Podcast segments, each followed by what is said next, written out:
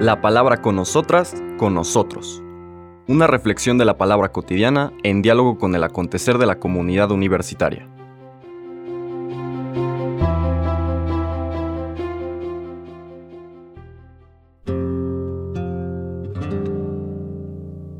Hola, buenos días. Bienvenidas, bienvenidos a la palabra con nosotros, con nosotras. De este martes 11 de abril de la octava de Pascua. Seguimos en la celebración prolongada de este día del triunfo de la vida del Señor Jesús sobre la muerte y todas sus manifestaciones. Y por eso, como iglesia, reconocemos también ahí nuestro triunfo. Ayer Comentábamos que a lo largo de esta semana leeremos de distintos evangelios su relato de la resurrección. Podremos apreciar algunas de estas diferencias redaccionales, pero básicamente una misma narrativa, o mejor aún, dos narrativas conjuntas. La narrativa del sepulcro vacío, la narrativa de las apariciones personales. Ayer leímos la segunda parte de la narrativa de Mateo y no me alcanzó el tiempo para subrayar el relato con el que termina Mateo, está como acuerdo al que llegan las autoridades religiosas y los soldados que habían sido puestos a custodiar el sepulcro. Recordemos que el sepulcro quedó sellado a petición de las autoridades religiosas y resulta que ahora está vacío. Muy probablemente este relato de los soldados que habían sido sobornados para que dijeran que los discípulos se habían robado al cuerpo del Señor, pues preocupaba a la comunidad de Mateo, comunidad judeocristiana, en controversia con las autoridades y, y las comunidades judías de la época en que se escribe el Evangelio, el último cuarto del primer siglo, y entonces este relato, como el mismo Evangelio dice, circulaba en aquel entonces. Entonces los cristianos pues dan una respuesta, digamos, argumentativa, apologética, subrayando que detrás de eso hubo sin duda alguna un, soborno, una ponerse de acuerdo. En fin, otro elemento importante en el Evangelio de Mateo es esta invitación a ir a Galilea. Tanto el ángel, la lectura del domingo, como el Señor Jesús en la aparición a las mujeres, les invita a que vayan, les invitan a que vayan a Galilea. Ahí me verán. Esto tiene varios significados, significados importantes. No está en todos los evangelios, en algunos sí. Está presente en Marcos y en eh, Mateo. Es muy probable que esa sea un mensaje original de, los, de la experiencia propia de la resurrección. Lucas no lo pone porque a Lucas le interesa centrar todo en Jerusalén como el lugar donde los elementos históricos fundamentales del pueblo de Israel se realizan. La ascensión, por ejemplo, en Mateo con claridad, en Marcos de alguna manera, es en Galilea y en Lucas la ascensión es en Jerusalén subraya, por esta intención pedagógico-mistagógica.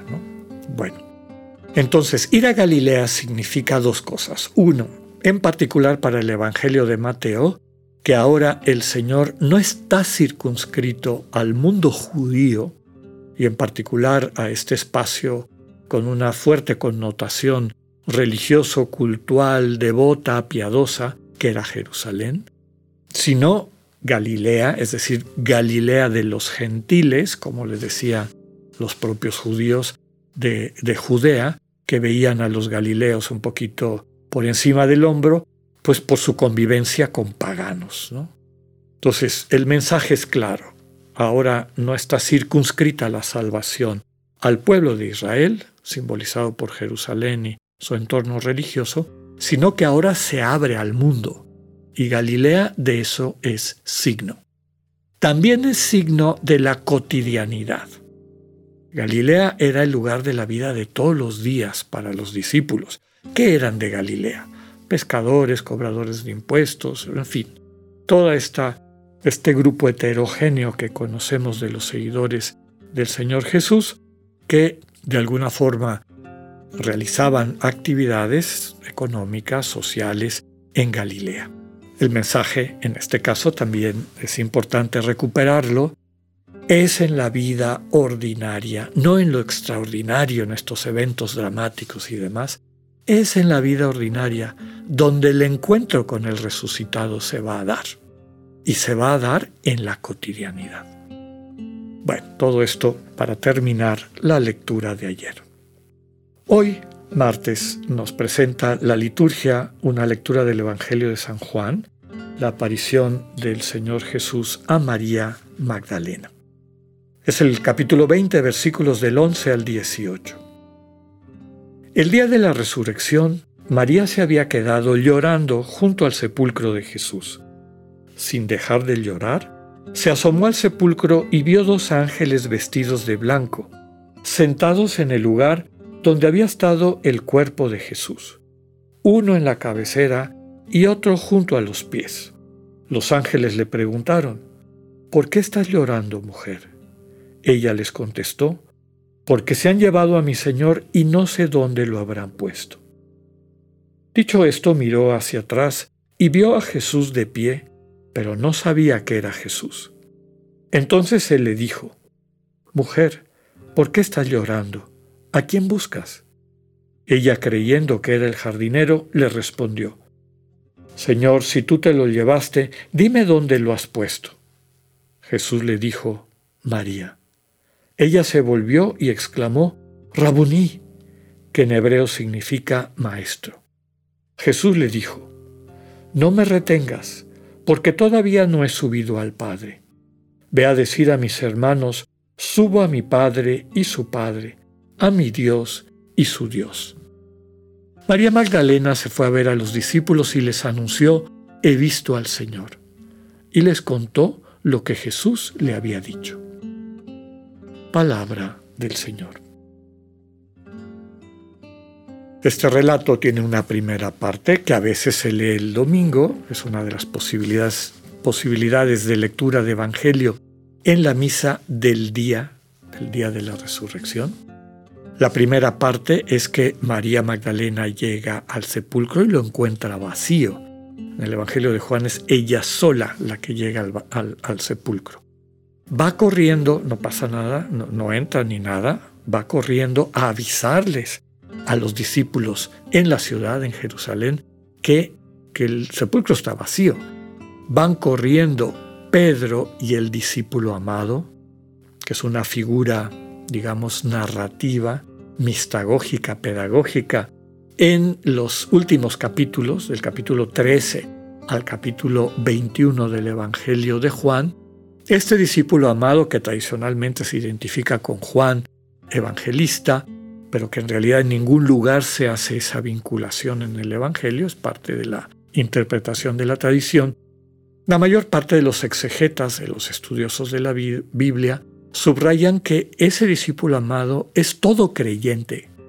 Cada vez que en Juan aparece el discípulo amado, estamos invitados a ponernos en el lugar, al llegar a ser discípulos amados de Jesús, a desarrollar las actitudes, la sensibilidad que describe este personaje a lo largo de esos capítulos. Bueno, hay todo ese relato, llegan Pedro, el discípulo amado, Pedro entra, el discípulo se queda afuera, en fin. Y finalmente dice que el discípulo amado vio y creyó, lo que les comentaba ayer.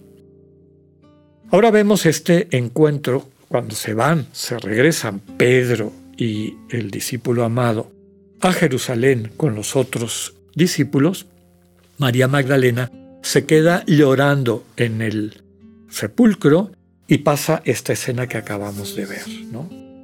Los ángeles que ella mira cuando entra al sepulcro le preguntan ¿por qué estás llorando, mujer? Y ella les contesta, se han llevado a mi Señor y no sé dónde lo habrán puesto. Luego viene este encuentro con el Señor Jesús, que ya vimos que en un primer momento María Magdalena no lo reconoce, lo reconoce cuando Él se dirige a ella por su nombre y después viene este intercambio. El tiempo se nos ha acabado. Mañana vamos a juntar esta, este relato de aparición personal con la lectura de mañana y explicarlos los dos juntos porque, como verán, tienen estructuras similares. Que tengan un buen día, Dios con ustedes.